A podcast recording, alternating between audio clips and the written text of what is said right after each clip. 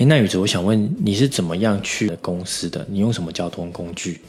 啊，因为我目前是住员工宿舍，啊，员工宿舍离我的办公室很近啊，大概一百公尺啊，用走的或有时候骑脚踏车啊，啊，骑脚踏车或用走的就会到了。那我会习惯就早上上班就用骑脚踏车或用走的，尽量用脚踏车或用走，不要用骑机车啊。不过如果是在短期要代步买东西吃，或者是要去出差，就会开车。或者是骑摩托车，这样。哎，你说骑摩托车啊？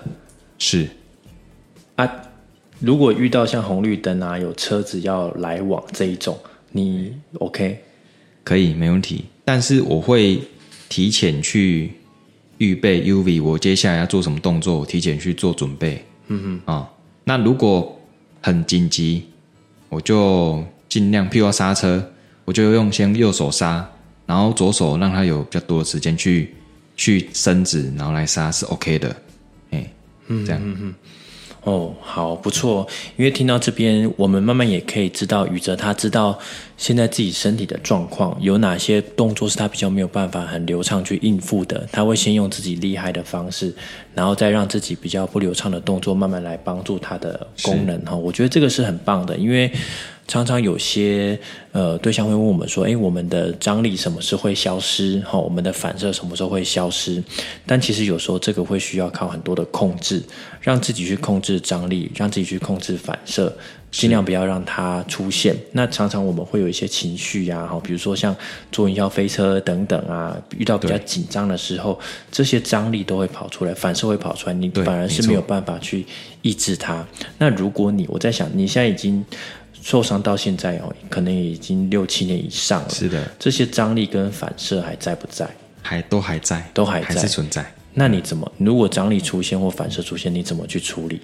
呃，举个例子啊，张力出现的时候，我会第一个深呼吸，心里想哦，不要紧张，其实没什么大不了，不要紧张，深吸一口，慢慢吐气，会好一点啊。那同时呢，如果真的手指头都揪起来。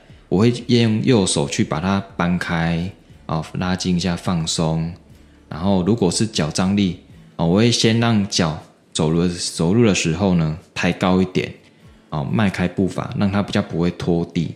然后尽量控制脚踝的外侧先翘高，脚趾头、小指头，哦，先启动做翘的动作，可以抑制掉那个张力。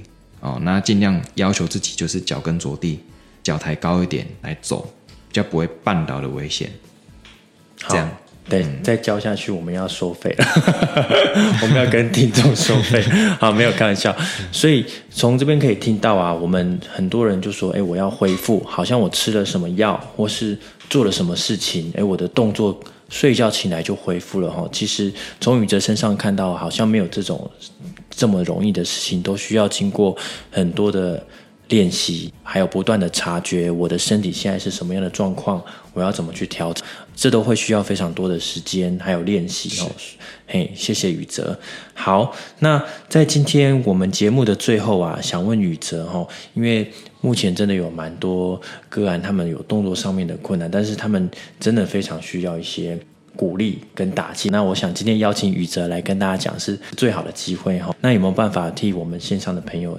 勉励几句哈，好，各位朋友啊，一定要加油啊！大家都努力了一段时间了，那如果中途放弃，真的是很不值得事情了啊！上帝为我们关了一扇门，相对也是为我们开了一扇窗啊！所以不要放弃，一切加油！引述啊，脸书创办人的一句话呢，他提出了啊，上帝啊，告诉我们。我们心中有什么样的世界，就有什么样人生。所以，相信自己，要有信心，坚持到最后，加油吧，同学朋友们！好，谢谢于哲。好，也希望在线上收听的朋友们，如果你有兴趣想要分享你过去的复健经验，或是你有一些特殊的方法，也想要分享给大家，欢迎来粉砖私讯我们，跟我们报名。那我们就下次见喽，拜拜，拜拜。